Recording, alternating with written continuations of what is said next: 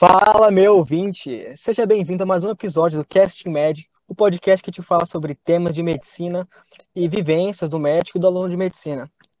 Então, como participantes hoje, temos aqui, em primeiro lugar, aquele cara que paga de low profile, que criou até um Instagram novo, secreto, assim, só para os amigos mais próximos, mas que no fundo, todo mundo sabe que ele adora botar cara nos stories e ficar no Casting Med aparecendo lá, sendo a figura da vez, que é o... Alguém sabe quem é? É o Igão, é o Igor Matos aqui. Você pensou nele, acertou. Além disso, temos em nosso lado a maior presença da internet cearense sobre medicina. Aquela amiga que parece estar em todo canto da internet. E aquela amiga que é digital influencer que você sempre quer comer junto para ganhar, para fazer mídia você ganhar um desconto e jantar grátis. A Vitória Mororó, a Vicky na média na média. Oi, gente, tudo bom? Boa noite. É bom essa parte de comer de graça, viu? Não é sempre não, queria que fosse mais. Ô, resenha. Quem não conhece, olha lá o Instagram depois, arroba VicNamed. E por fim, mas não menos importante, temos aquele cara que, em suas épocas de graduando, reza a lenda que durante uma discussão de, com um residente de neuro, discussão de caso, ele falou tanto que o residente ficou com uma cara de sem saber o que fazer depois. Quem, viver para, quem viveu para ver isso aí sabe do que eu tô falando. Ele mesmo, Pedro Helder. Fala galera, boa noite, é um prazer aqui estar com vocês. É, eu desconfio muito dessa, dessa história do residente, mas estamos aqui para contar mais histórias como essa, tá certo? Um prazer aí. Vamos lá.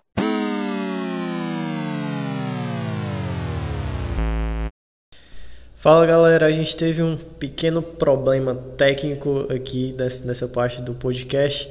É, eu perdi a, essa parte da gravação, mas segue o fio da meada aí que vai dar certo. É, esse podcast é mais um da série Mundo Real, só que dessa vez a gente vai falar sobre a carreira militar com o Helder, que já foi apresentado aí para vocês. E basicamente a primeira pergunta foi, foi conversando com ele como que foi a, a graduação dele, as dificuldades, o que, que ele gostou, o que, que ele não gostou, o que ele achou importante. Enfim, é isso aí, galera. Cuida, valeu!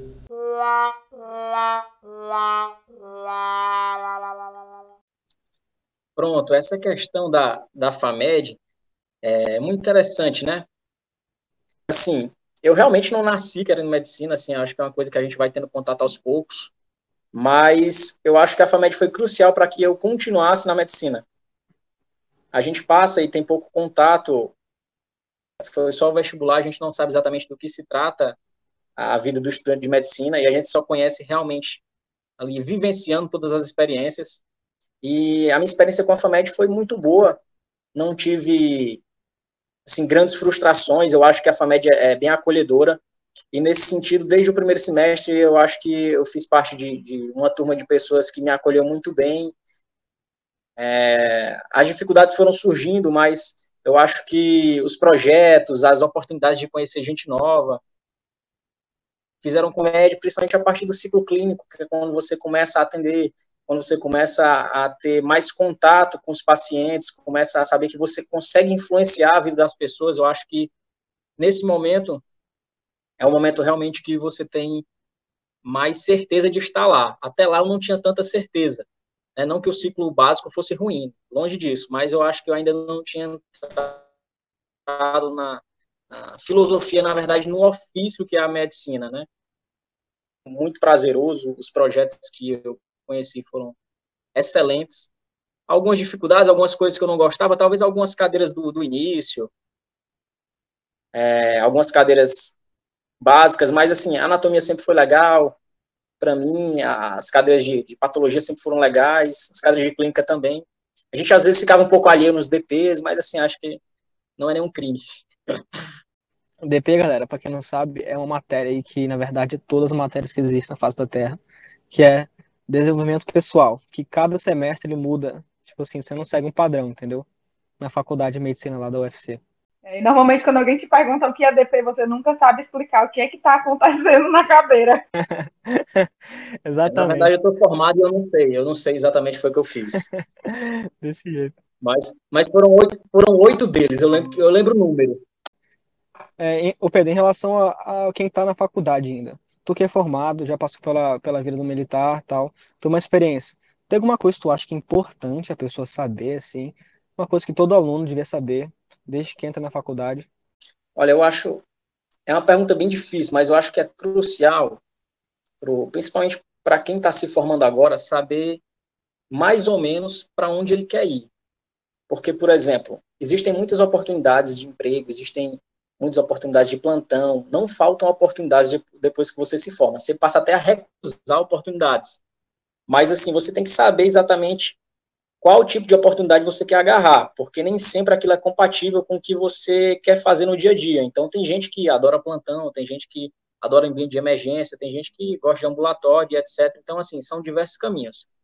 Agora, eu acho que para o recém-formado, é importante ter uma noção geral de emergência, não que eu acho que ele deva partir direto somente para atendimento de emergência, isso vai muito de perfil, mas eu acho que ter uma noção geral de emergência, ter uma noção geral de, de reconhecer pacientes um pouco mais graves, isso é adquirido ao longo da faculdade mesmo, através dos estágios, através do contato com essas clínicas. Eu acho que é algo que o recém-formado ele tem que saber mais ou menos filtrar onde é que ele pode estar. Né? Se ele souber onde é que ele pode estar, ele consegue exercer da forma que ele acha legal a medicina. Porque se você passar muito tempo exercendo de uma forma que você não acha legal, acho que já é um ano que você pode sofrer por antecedência, esse um, dois anos que você começa trabalhando. Então, para o recém-formado, eu acho essencial ter uma noção de emergência, mas também ter uma noção se ele quer estar na emergência, porque nem sempre vai ser então, essa mais opção. Assim, ter uma noção da rotina que tu quer ter de vida após formado, sim. É, seria basicamente isso. Assim, até dando um exemplo, eu não, não era muito chegado na atenção primária, então eu sabia que eu não iria procurar essa via no meu, meu ano de formado embora essa seja uma via que muitas pessoas procuram. Né? É uma opção realmente. Se eu fosse para a atenção primária, eu tinha que saber que eu tinha que desenvolver diversas habilidades, como saber fazer um acompanhamento pré-natal, saber atender o básico de pediatria, que a gente sai sabendo. Você está ainda mais se você está numa atenção primária voltada para aquilo. Se você opta para ir para um serviço de emergência, você tem que ter noção, basicamente, do manejo das principais apresentações que vão ter para ti. Isso você vai adquirir no dia a dia, mas é sempre bom você já ter algum tipo de noção do que é que você vai encontrar, né? Então, Pedro, ainda sobre essa parte da graduação, atualmente a gente está num momento muito crítico, porque a gente está tendo essa questão da medicina EAD, né? Que eu nem sei se é possível. E normalmente a gente, eu pelo menos, estou escutando muitos professores falarem: ah, no internato você aprende isso, no internato você aprende aquilo. E eu estou até pensando: meu Deus, quando esse internato chegar, como vai ser? Então eu queria saber um pouco como foi o seu internato e que dica que você dá para fazer o internato realmente valer a pena. Olha, eu acho que o internato realmente, Vitória, é um, é um momento ímpar na, na carreira, assim, na história do estudante de medicina porque é no internato que você se envolve muito com as histórias dos seus pacientes, você passa a tarde maior, então você tem que estar lá todos os dias, você tem suas funções e você tem que saber a importância delas. Eu costumo até brincar com alguns amigos que não fazem parte do serviço universitário, porque eu acho que o interno é a força motriz do hospital universitário.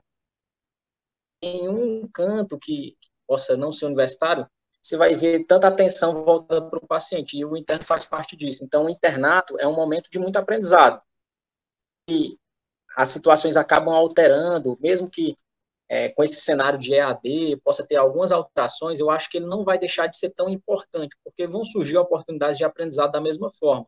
Você vai ter cargas de responsabilidade a mais do que você tinha na graduação.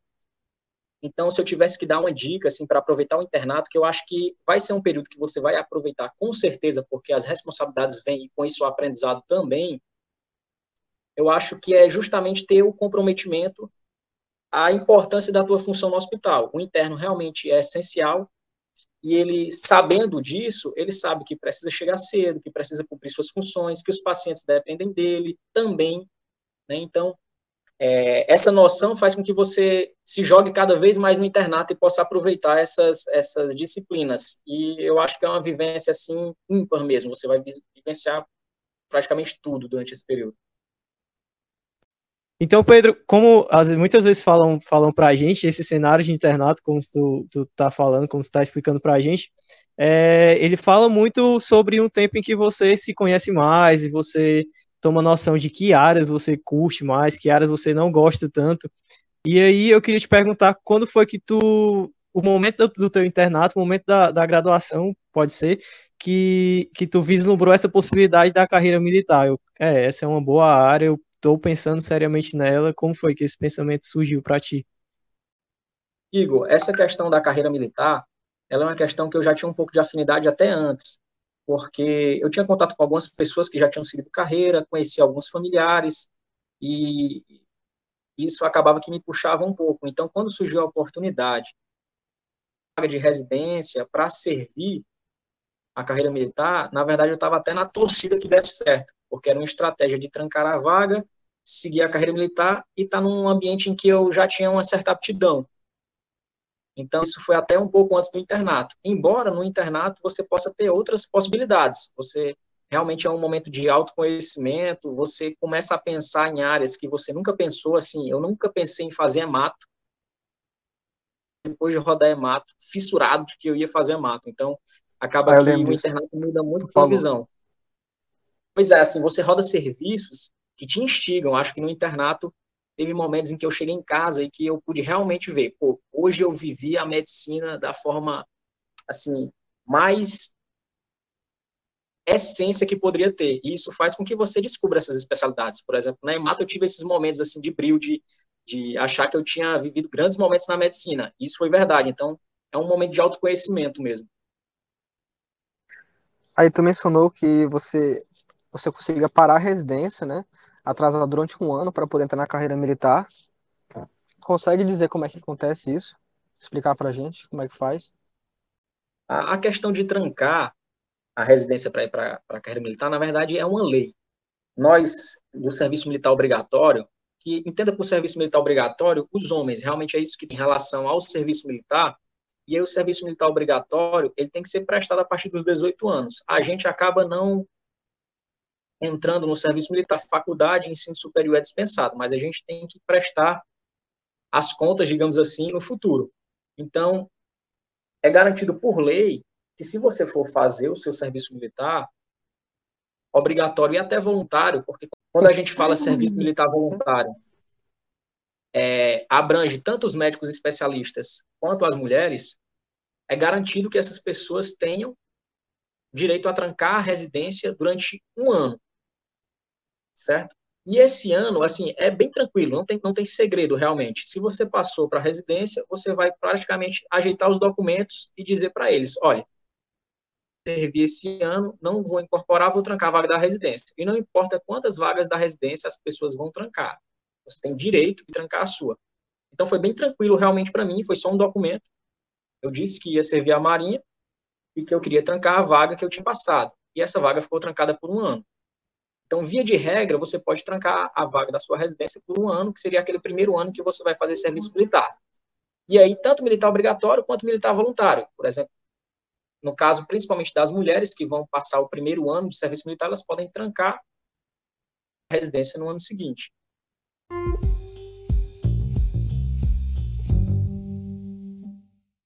Tu sabe dizer se, se a galera que tem que fez 18 na faculdade, que acabou tendo que se alistar no exército e sofreu adiamento, né? Porque para quem não sabe, quem faz 18 na faculdade não é dispensado, ele, ele é adiado.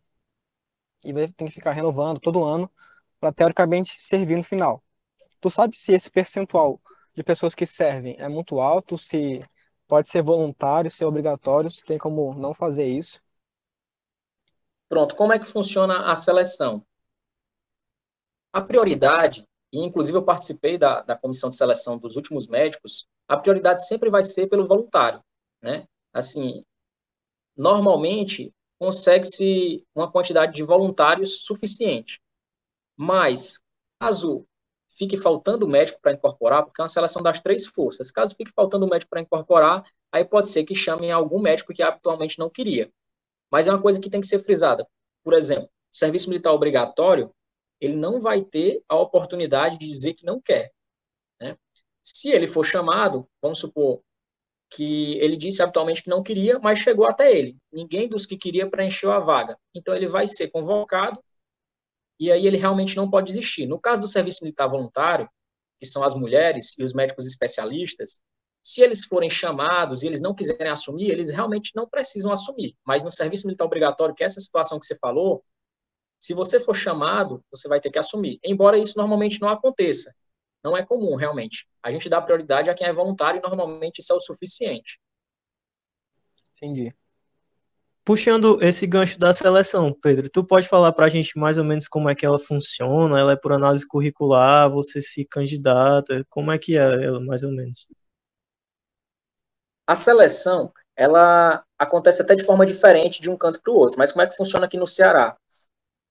Essa seleção é para médico voluntário, que eu vou falar, porque existe o profissional de carreira, que aí é uma prova, um concurso público, realmente, e é um treinamento à parte. Mas para a carreira temporária, no caso, para o médico temporário, aqui no Ceará é a avaliação curricular.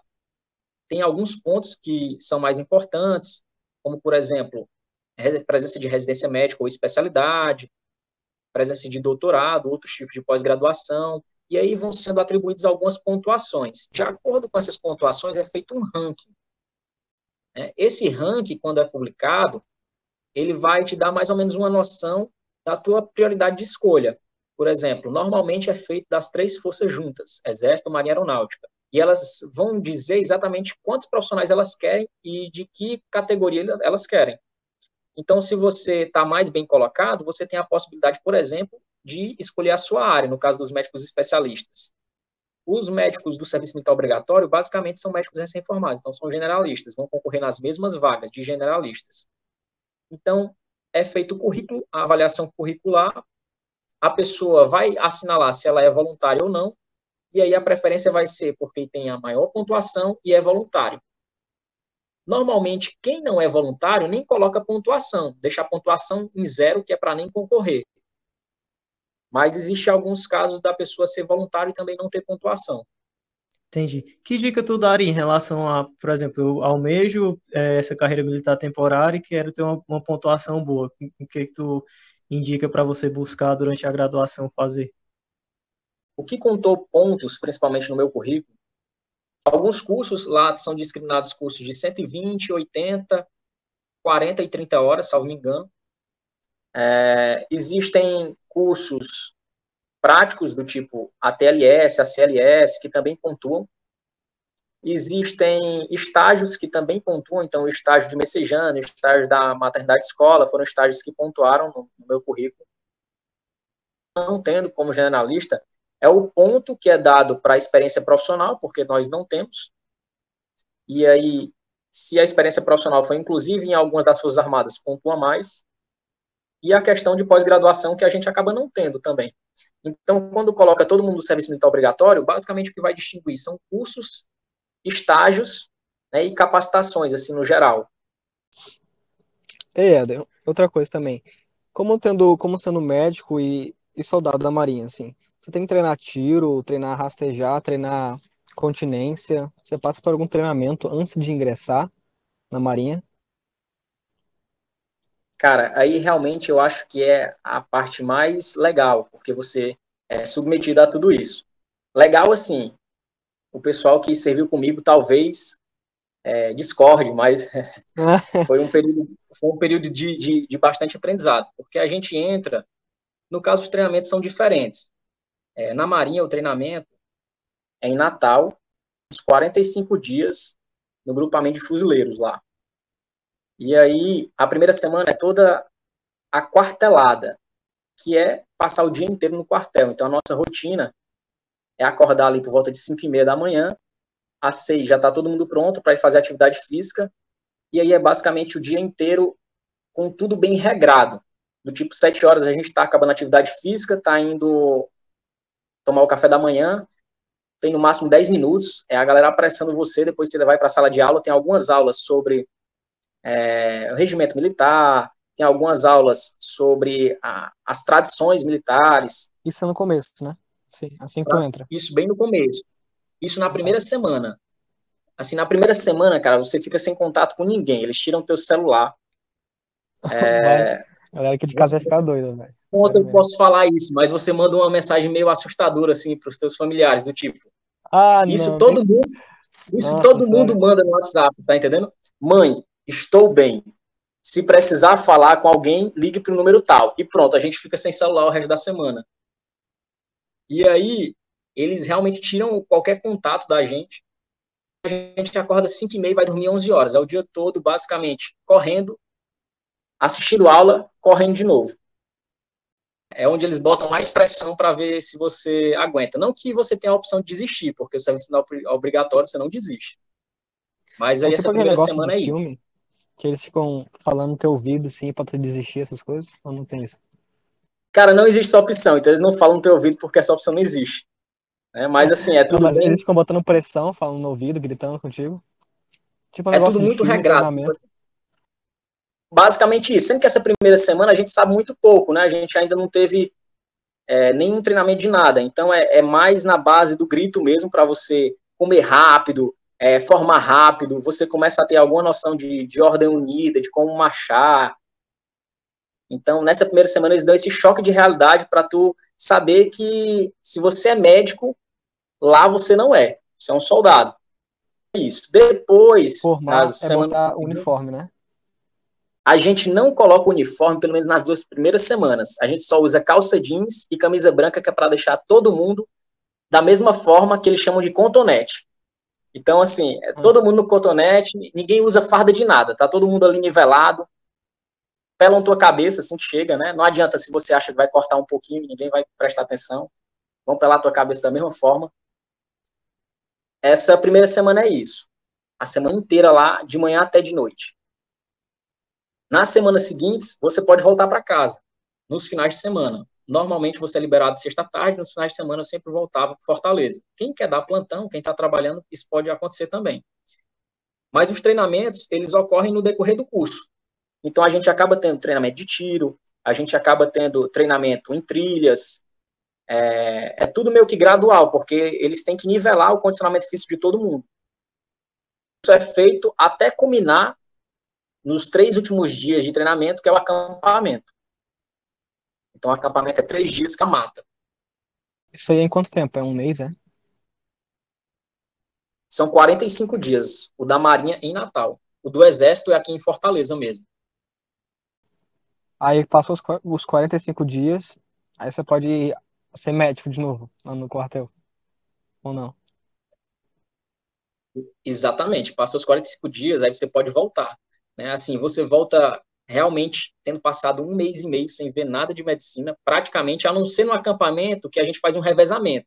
Por exemplo, é, nós éramos 38, e é uma das coisas legais do treinamento da Marinha, porque você tem a oportunidade de estar com médicos de Pernambuco, da Paraíba, de Alagoas, então, todos os, os estados que têm sede no terceiro distrito, que é comandado pelo Rio Grande do Norte, vão para lá. Então, eram uns 38 médicos.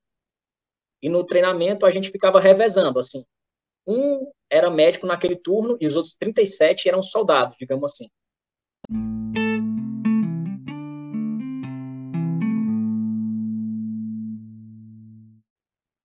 É, e falando sobre essa parte mais física, essa parte mais, mais de, de capacitação mesmo física, como tu estava descrevendo. É, durante a seleção, você tem alguma avaliação física?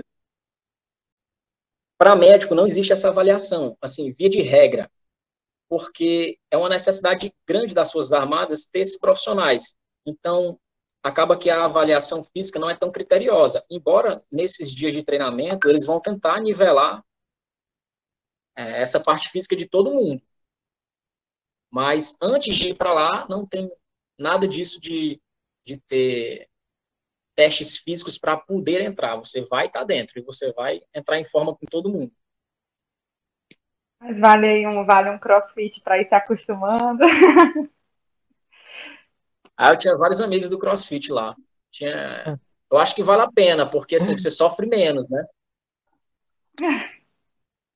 Não é? Eu ia te perguntar acerca das patentes, né? Então, pelo que você falou, todo mundo entra zero, todo mundo, ninguém é nada ali, você não é médico, você é só um soldado. Mas aí, como que faz para ir progredindo, né? E no caso mais para o lado da carreira ou é durante esse período também que você Eu falo soldado, mas assim, via de regra, a gente é, é o equivalente a um aspirante de oficial no Exército, que seria o guarda-marinha na, na Marinha. Né? O guarda-marinha, ele é, é uma espécie de transição entre os praças, que aí são soldados, sargentos, suboficiais, e os oficiais, que são os tenentes, capitão de corveta, capitão de fragata.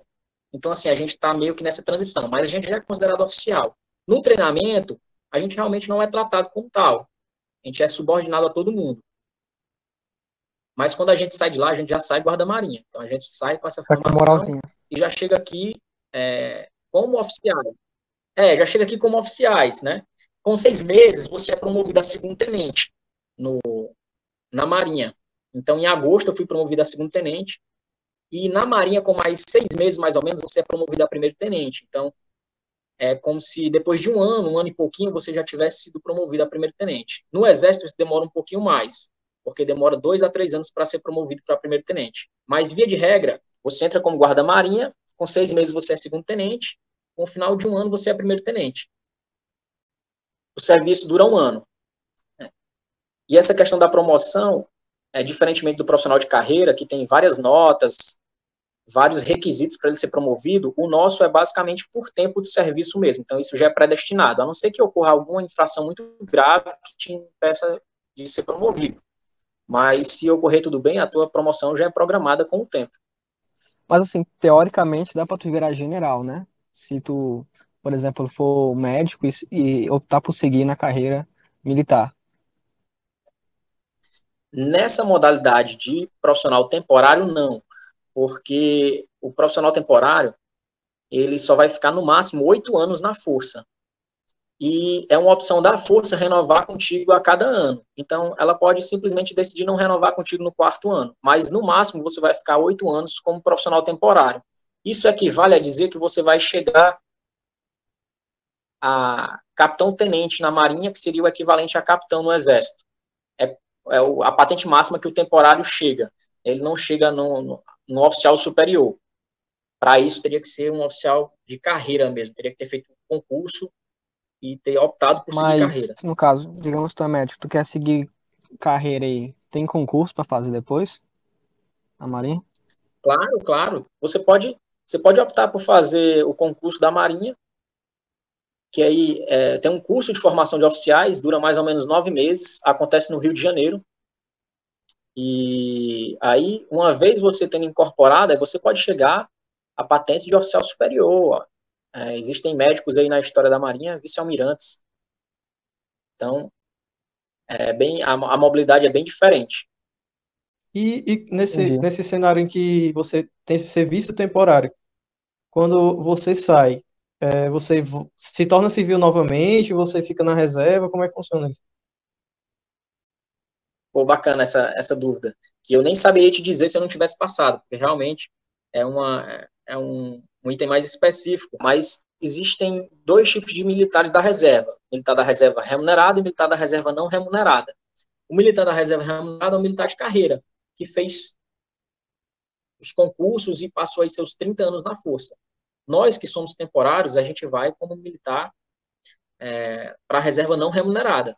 Né? Então, Pode ser que se em algum momento o país precisar da gente, a gente é a primeira opção a ser convocado, porque nós já, já fomos militares da ativa então, e estamos na, na reserva não remunerada. E uma coisa eu acho interessante que ninguém sabe, por exemplo, ao final desses oito anos, quando você vai sair de baixa, que a gente fala, você tem direito a oito remunerações brutas, de acordo com o seu último salário. Então, digamos que você chegou a capitão-tenente, teu salário bruto é por volta de 12, 13 mil reais, e aí, no final desses oito anos, você vai receber oito vezes esse salário bruto.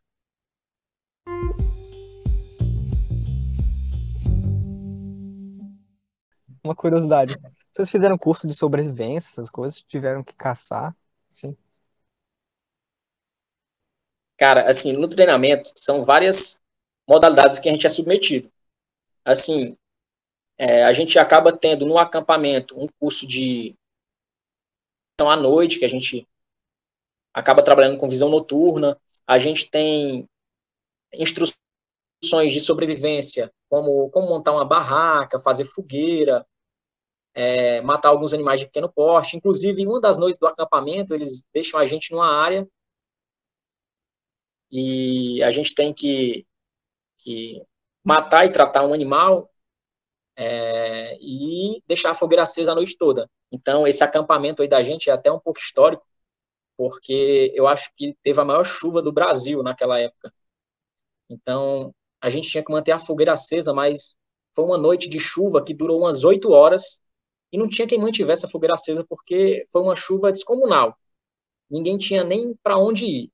As barracas não eram suficientes, a fogueira não, não dava para botar uma tenda, não? Não tinha tenda porque a nossa barraca, a nossa barraca tinha que ser feita com palha de coqueiro. Então a nossa instrução foi fazer ah, a, a barraca com palha de coqueiro e fazer um dos três tipos de fogueira que eles ensinaram e deixar acesa a noite inteira e fazer o frango que a gente tinha matado, né? Sendo que não dava para fazer o frango porque estava chovendo, a fogueira apagava e a barraca não suportava a chuva. É, então foi, foi uma noite assim memorável, acho que para os 38 médicos que passaram lá. Passaram frio e fome. Irado, viu, mano? Existem algum, alguns casos de hipotermia dessa noite, assim, que já começaram às 7 horas da noite, que foram terminar às 7 horas da manhã do outro dia. Então, é, foi, foi um, uns 2 centímetros de água. Acordou no outro dia, já foi para a pista de rastejo, que aí é uma coisa que vocês tinham perguntado, né? Se tinha rastejo e tudo mais. Pois é, a gente acordou ou nem dormiu e já foi para a pista de rastejo, na lama. Tinha um caminhão dos bombeiros lá para simular afogamento. E muita bomba de ah, gás lacrimogêneo, spray de pimenta. É um treinamentozinho puxado, né? Eu arrisco a dizer que o treinamento da Marinha é o mais puxado para os médicos, porque a gente vai para um grupamento de fuzileiro e lá a gente é tratado como tal. Então a gente tem instrução de armamentos não letais, que é uma coisa legal. A gente jogou bomba de gás lacrimogêneo, jogou bomba de luz, a gente aprendeu a fazer imobilização, a gente teve rastejo, teve marchas, né? Então teve várias instruções, instrução de expedição à noite com visão noturna, de montar acampamento. Que irado, mano. Vários treinamentos que eu achei muito úteis mesmo, assim. O acampamento, apesar de ser extremamente sugado, é um momento de, de realmente você sair um pouco da tua zona de conforto e testar teus limites. Eu lembro que a primeira marcha, assim que a gente chega lá, é uma marcha de 5 km, sendo que você marcha com basicamente 30 kg de equipamento e você não pode beber água até chegar no, no destino. Então, é uma hora caminhando na areia com 30 quilos de equipamento sem beber água. Você realmente é, é, é levado um pouquinho a, ao limite aí. Caraca, eu tô cansando aqui só, só da descrição, viu? Mas, é, passando um pouco dessa, dessa descrição da, do processo seletivo em si, do processo de, de transição mesmo, que você está falando do treinamento e tudo, é, depois que tu retorna, é, para trabalhar, para já atuar como médico? Como é, quais são as tuas funções? Tu trabalha com o quê? Tu faz o quê? Uma das coisas importantes dessa, desse pré-treinamento é você se habituar a, a, tudo da quando você voltar. Então, a, ao vocabulário, aos costumes. Então, assim, é, quando você volta, você tem que estar tá mais ou menos sabendo como funciona um OM, que é a Organização Militar que a gente fala é, a quem você deve prestar continência, a quem você deve se referir, como você deve se referir, é, como deve funcionar o almoço, por exemplo. Quando a gente chegou lá, a gente não sabia o que era jacuba. Não sei se vocês sabem o que é jacuba. Uhum. Mas a gente se habitua aos, aos vocabulários. Jacuba é suco. Né? Se fosse no, no, no, restaurante universitário, a gente teria jacuba de amarelo, jacuba de vermelho. Na Marinha, jacuba é suco. É, a gente sabe o que é soco. Soco, tipo, é festa, né? a gente volta sabendo o que é estar tá na onça. Esse vocabulário diferente. Por que esse vocabulário? Esse é um vocabulário. Jacuba. É um vocabulário próprio. É como se fosse um nicho, né? Assim, todo mundo se entende a partir desse vocabulário. O jargão, né? então, é, tem inclusive na internet você acha o dicionário assim da Marinha. Então você sabe quando homem está na onça, que é um homem que está em apuros. Se eu voltasse sem ter tido essa experiência de viver lá, quando eu voltasse aqui, eu não saberia, é, sei lá, que eu quero uma jacuba eu quero um soco. Alguém ia falar ia ficar perdido. Então, isso muito para ambientar mesmo. Hoje em dia, eu até é capaz de eu sair como civil e dizer que eu fui beber uma jacuba no soco com um amigo que estava na onça, tá entendendo? E ninguém vai entender isso aí. A gente às vezes ainda se pega falando no vocabulário pelo costume. E quando a gente volta para cá, a gente tem algumas opções. Né? É, a Marinha tem um serviço basicamente ambulatorial, porque aqui não tem hospital. Então, dentro do serviço que o médico pode desempenhar, ele pode estar na parte de ambulatórios, ele pode ir para o Serviço de Assistência Domiciliar, que é o CIAD, e ele pode também desempenhar uma função na auditoria. Tem uma quarta via, que é temporária, que foi o que eu fui fazer, que foi de ser deslocado para o Exército para fazer parte da comissão de seleção.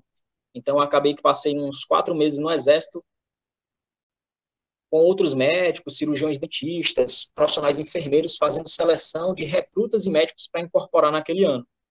São quatro vias que a gente vê, mas depois eu acabei voltando para fazer ambulatório de clínica médica na Marinha.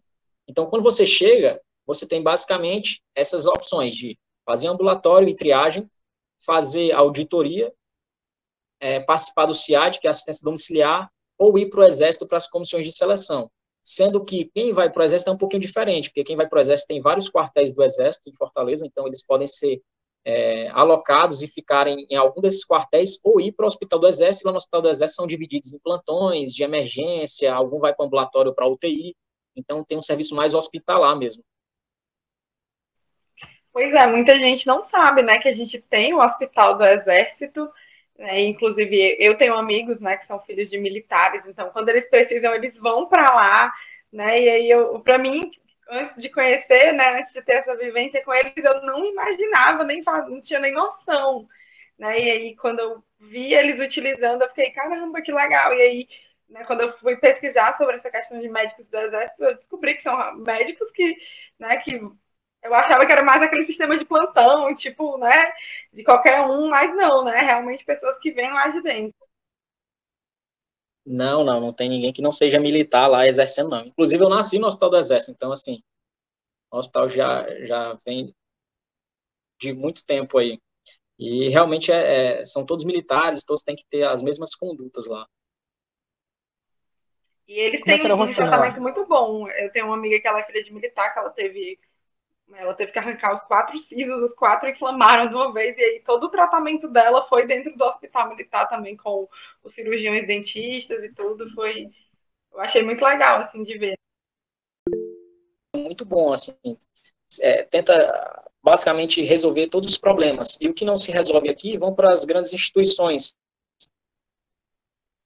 O Hospital Base da Marinha é o Hospital Marcílio Dias, que fica no Rio de Janeiro, um hospital enorme, realmente de referência nacional. Então, tem essa, essa oportunidade de tratamento no Brasil inteiro. Como é que era a rotina de vocês durante esse período? A, a nossa rotina, ela era diversa de acordo com o que você estivesse ocupando. É, durante boa parte do ano, eu passei cumprindo uma carga horária de 30 horas no, no Exército, nessa comissão de seleção, e depois, quando eu voltei para a Marinha, eu fazia ambulatório de clínica médica ou triagem, que também é um outro tipo de ambulatório que tem lá, e que normalmente a carga horária gira em torno de 30 horas semanais. Fora essa carga horária, tem alguns sobreavisos, então, como ah, o trabalhar de plantão, tem o sobreaviso que se acontecer alguma coisa, vão ligar para aquele médico que está de sobreaviso. E algumas escalas de eventos, por exemplo, tem formatura, às vezes tem algum evento maior que vai precisar de médico, caso alguém passe mal, tem algum problema lá durante esse evento, e aí são alocados normalmente um médico de plantão, um enfermeiro, a ambulância vai junto. Já tive que fazer remoção também, assim, de paciente que estava num hospital, precisava ser deslocado para outro hospital conveniado, era um paciente da Marinha, precisava de uma ambulância para remover. E aí já fiz remoção em UTI da Marinha, que eles têm ambulância UTI. Então, acaba que é uma rotina diversa, né? Mas o dia a dia versa ao entorno de, de ambulatórios mesmo. Então, até que é tranquilo, né? 30 horas semanais. É, são 30 horas semanais que te dão flexibilidade. Então, muita gente que fala comigo sobre trabalhar em outras instituições, mesmo quando está servindo, isso é muito possível. Então, você tem flexibilidade para trabalhar fora. Eu trabalhei em outros locais além da Marinha durante esse outro ano que eu estava e assim não me atrapalhava em nada realmente. E eu ainda tinha segurança de estar na Marinha, então você tem plano de saúde, você tem inúmeros benefícios. E às vezes você não consegue em outras carreiras de medicina. Né? E essa segurança de 13 terceiro, de ter férias, plano de saúde, odontológico, etc., tudo isso aí discriminado e direitinho, com a carga de horário flexível que não te impede de trabalhar em outros cantos, assim, foi muito vantajoso para mim. Então, teoricamente, se eu não passasse na residência de primeira, por exemplo, e fosse por exército ou marinha, Daria tempo de eu estudar também? Com certeza. É, eu tranquei a, a, primeira vaga de residência quando fui para a Marinha e acabei resolvendo estudar a partir de abril de 2020 para tentar de novo a residência, porque eu tinha trancado o clínico, depois ah, tá. eu vi que eu queria fazer neuro mesmo. De novo, e mesmo com a vaga trancada, é, eu tinha tempo de estudar e fazer um novo processo seletivo. Eu fiz prova de novo esse ano e Irado. não me impediu de estudar. Em relação a, ao serviço como médico, você falou que a atuação na Marinha hoje aqui é muito ambulatorial, mas tu chegou a precisar servir embarcado, isso acontece de você servir dentro de embarcação, passar um tempo embarcado? No próprio treinamento, a gente chega a embarcar no navio patrulha, o navio patrulha que eu embarquei foi o Graúna. É uma experiência interessante porque você não tem noção do quanto é diferente estar dentro de um navio. Então, o funcionamento do navio é totalmente diferente. É, rancho, dormitório, tudo é, é particular do navio e a gente chega a embarcar para fazer esse treinamento, passar algumas horas no mar, a gente chega a sentir realmente o quão é difícil se adaptar, você fica enjoado, assim, eu acho que eu tomei umas duas ondas eletrônicas porque todo mundo estava enjoado já de estar três horas ali no mar e tem gente que fica meses, então é interessante para você a realidade de quem está embarcado. No Ceará, a gente não faz muito resgate ao mar. Pelo menos ano passado não teve nenhum, porque quem cobre essa área marítima é Rio Grande do Norte, que seria a sede do nosso terceiro distrito. Então, embora eu não tenha feito resgate ao mar, meus, meus colegas que estavam em Natal tiveram que ir muitas vezes para resgate ao mar para pescador. Então, às vezes acontece do pescador ter AVC no mar, de ficar perdido, de ter alguma necessidade de, de socorro, e quem faz esse resgate é a Marinha. Então, automaticamente eles acionam, o plantão tem que ir. Ano passado teve, tiveram que ir o de plantão e o retém, que o retém é sempre aquele que fica de retaguarda, para caso aconteça, então já teve que ir os dois. E normalmente isso acontece muito em Natal. Aqui em Fortaleza a gente não teve que fazer nenhum resgate ao mar ano passado, não. E nas outras forças militares, tu, tu sabe se você tem missão, por exemplo, fala muito em missão na Amazônia, é, sabe se, por exemplo, você entrou no exército, se tem essas missões fora, que você passa um tempo fora de casa, fora, enfim, de onde você mora? As Forças Armadas te dão muita opção de, de, se quiser ir, eles dão um jeito. Por exemplo, existiram algumas missões no Exército de apoio às, às populações que estavam ali na fronteira com a Venezuela. Então, tive alguns conhecidos que foram e realmente passaram alguns dias lá, inclusive auxiliando no, no, no Covid lá na região do norte, da Amazônia, de fronteiras. Isso é possível sim. A Marinha, como tem um efetivo menor, e nós já estávamos aqui bem sobrecarregados com o Covid, tendo que fazer plantões em outros hospitais pela Marinha, então a gente acabou não sendo deslocado. Mas tivemos outros profissionais da Marinha que foram servir durante dois, três meses no Acre, para a população ribeirinha. A Marinha tem navio hospitalar na região norte, principalmente Belém do Pará, a gente tem suporte de navio para prestar socorro à população ribeirinha, fazer acompanhamento, pelo menos tentar fazer algum acompanhamento de saúde. E o Exército também, o Exército tem várias missões. Ano passado teve gente de Fortaleza que foi para a Operação Acolhida lá na região norte, e isso é possível.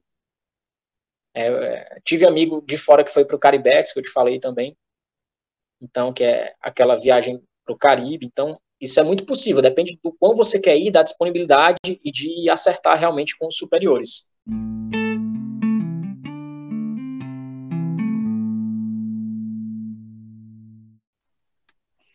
E, aí eu acho que todo mundo tem essa visão, assim, muito dessa questão dos serviços militares, bem rígido, né?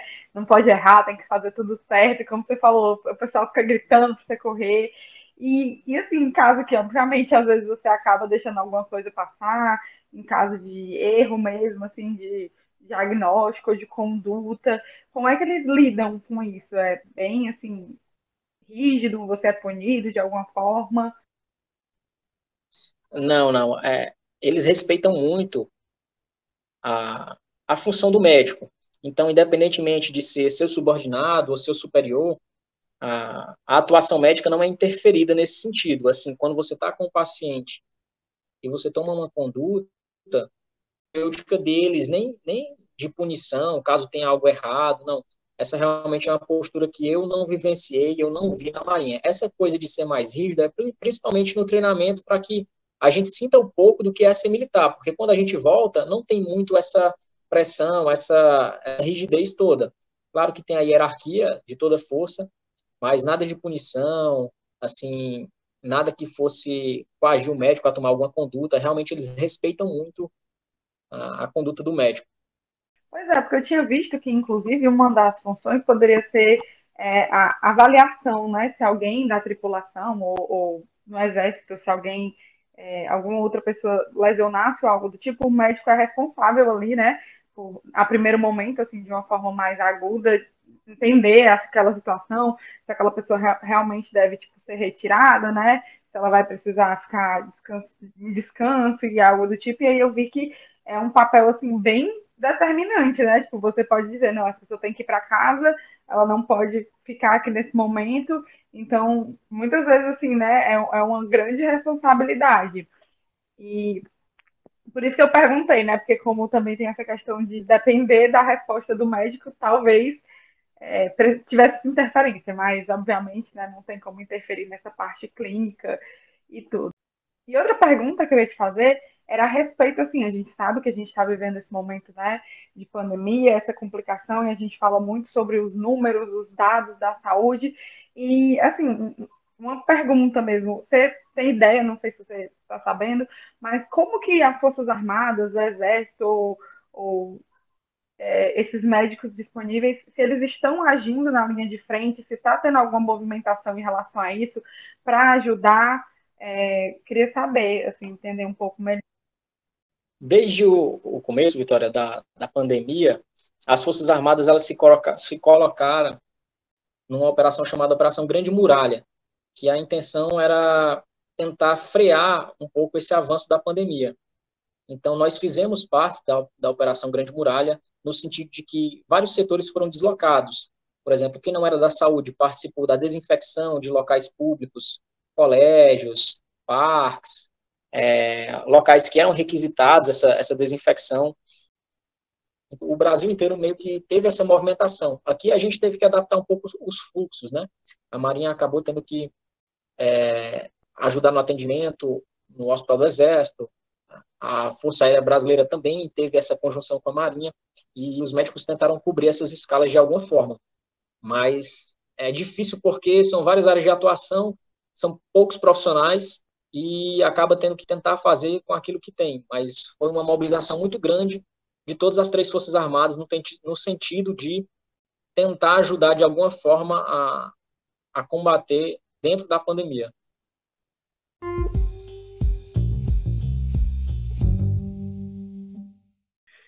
Depois de, de toda esse, essa conversa que a gente está tendo aqui sobre experiências que tu já teve, é, tu poderia fazer um apanhado geral da gente em relação, por exemplo, estou, estou me formando, estou pensando em seguir é, essa carreira militar provisória. Tu poderia falar para a gente um pouco sobre vantagens e dificuldades que tu vê nessa escolha? É, de uma forma resumida, eu acho que de vantagens você tem a segurança. Você tem a segurança financeira de saber que você vai ter um salário certo, é, você tem a segurança de saúde durante aquele ano, você sabe que você tem um plano que está sendo regido pelas suas armadas, e que aqui em Fortaleza tem convênio com os principais hospitais. Você tem a possibilidade de ter férias, 13 terceiro, então assim, eu acho que a, a segunda, a, a, segurança, desculpa, é, então eu acho que a segurança que as suas armadas te traz seria um ponto bem positivo, até porque isso não interfere no seu trabalho por fora, você pode trabalhar também dados como médico. De vantagens, além da financeira, eu vejo muito a oportunidade de expandir a visão. A gente acaba que fica muito preso ao mundo da medicina e existem outras profissões que te ensinam bastante. Então, é, tudo que eu passei na Marinha me ensinou a ter muita resiliência até para assumir plantões. Então, às vezes eu pensava, pô, se eu aguentei aquela época de treinamento, eu aguento esse plantão com certeza. Então, ele, você acaba aprendendo que você consegue vencer obstáculos. Eu acho que foi um dos grandes ensinamentos que eu tirei da Marinha. Eu acho uma vantagem você sair da sua zona de conforto, conhecer os, outras atividades e saber que existe outra coisa além da medicina que a gente conhece. Né?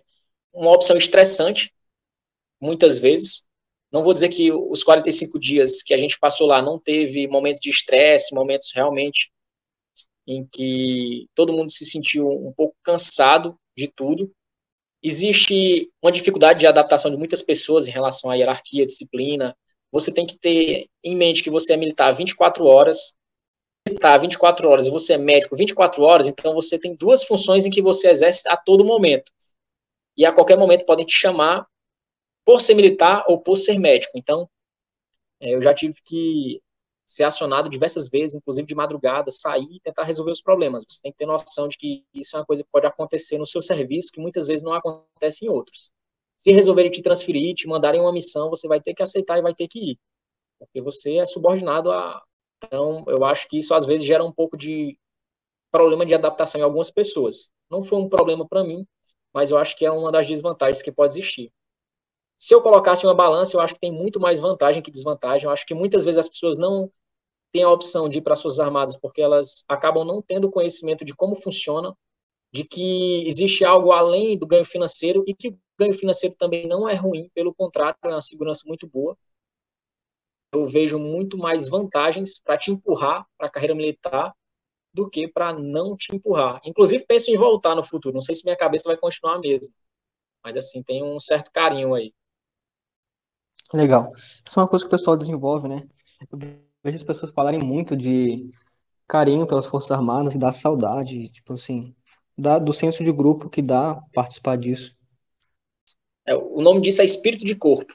Porque quando a gente sofre dessa forma aí, assim, todo mundo fica muito amigo. Eu tenho um contato com o pessoal que foi do nosso grupo de médicos todos os dias, então eu fiz grandes amizades a gente conseguiu construir realmente esse espírito de corpo. A dificuldade que a gente viveu lá é, foi importante para criar esses laços. A gente viu que tinha que se ajudar. Nesses momentos, nós só tínhamos uns aos outros, e eu acho que essa é a intenção deles mostrar que um grupo, ele, em alguns momentos de dificuldade, só terão a si mesmo, né, para tentar se ajudar. Então, isso foi uma coisa que esse espírito de corpo foi desenvolvido, e eu acho que a intenção das Forças Armadas ao colocar que teve uma vida totalmente diferente em situações adversas. Eu acho que é para tentar criar essa noção de que você depende das outras pessoas. E aí, pelo que você fala, dá para ver que foi uma experiência muito positiva, né? Você gostou bastante e eu queria saber assim, se você mudaria alguma coisa, né? Eu acho essa pergunta assim, às vezes meio esquisita quando alguém vem perguntar, ai, na sua vida você mudaria alguma coisa? Porque às vezes eu penso assim, cara, se eu tivesse mudado, talvez hoje em dia eu não teria a cabeça que eu tenho de querer mudar. Mas aí Verdade. fica a pergunta: você mudaria Sim. alguma coisa? Tem algo que você acha que poderia ter aproveitado mais, se dedicado mais ou algo do tipo? Olha, eu mudaria sim. Eu acho que eu me estressaria menos. Eu acho que os 45 dias lá te estressam bastante e eu entrei muito na pilha assim de ficar um pouco mais estressado. E eu acho que seria algo que eu diminuiria, encararia mais no boa, é uma coisa que muita gente falava para mim, olha, não se preocupa que vai ser um teatro, só que é um teatro estressante, tá entendendo? Então, assim, eu acabei que entrei nessa pilha e eu mudaria, eu viveria um pouco menos estressado.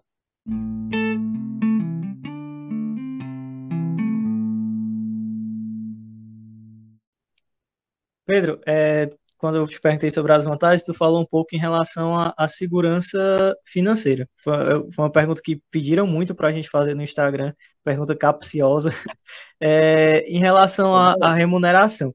É, a remuneração, tu acha ela justa? Tu conseguiu, por exemplo, fazer investimentos, é, fazer é, alguma coisa em relação a comprar casa, comprar um carro? Muita gente faz isso, né? Quando se forma, a galera pergunta muito assim, eu até posso passar aqui para vocês mais ou menos como é que é essa cifra, porque existe o salário bruto e existe o soldo. O soldo é o salário base. Para o guarda-marinha, ele gira em torno de R$ 7.315.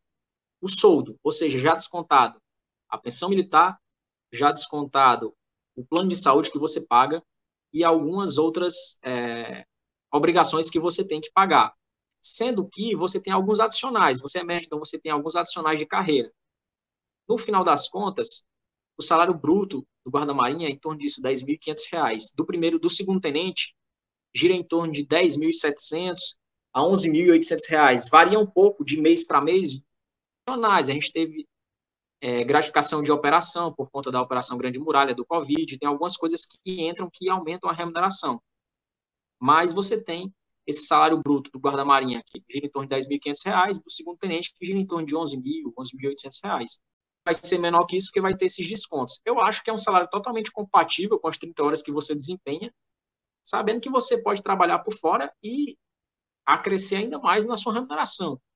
Então, assim, eu não tenho realmente nenhum tipo de.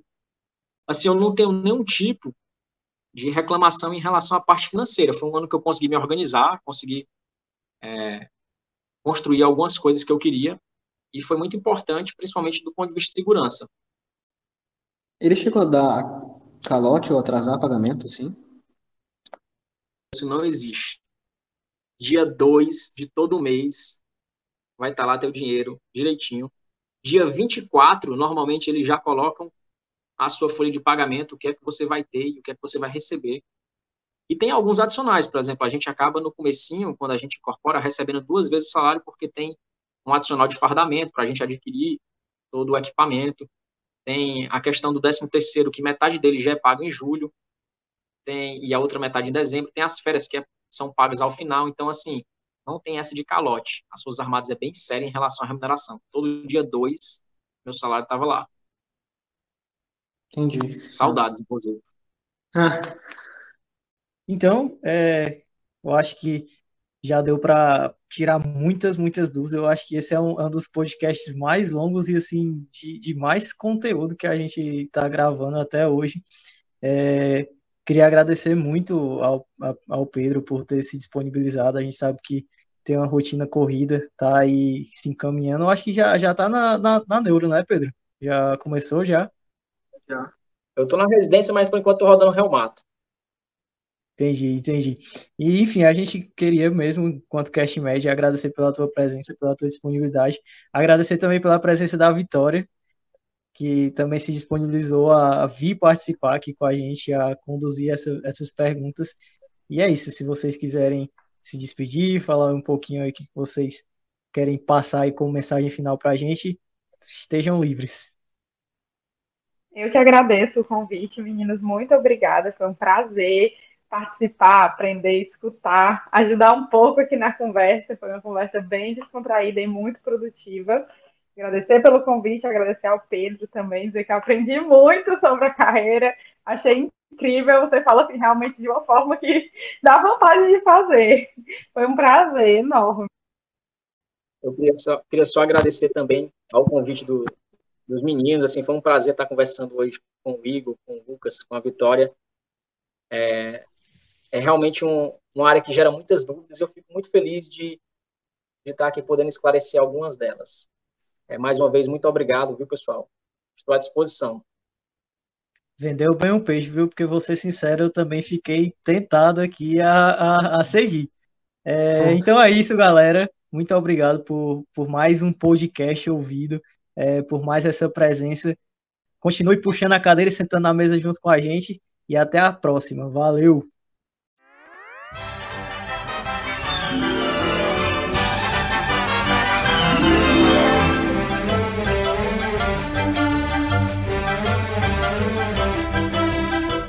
The, V, the, that's all, folks.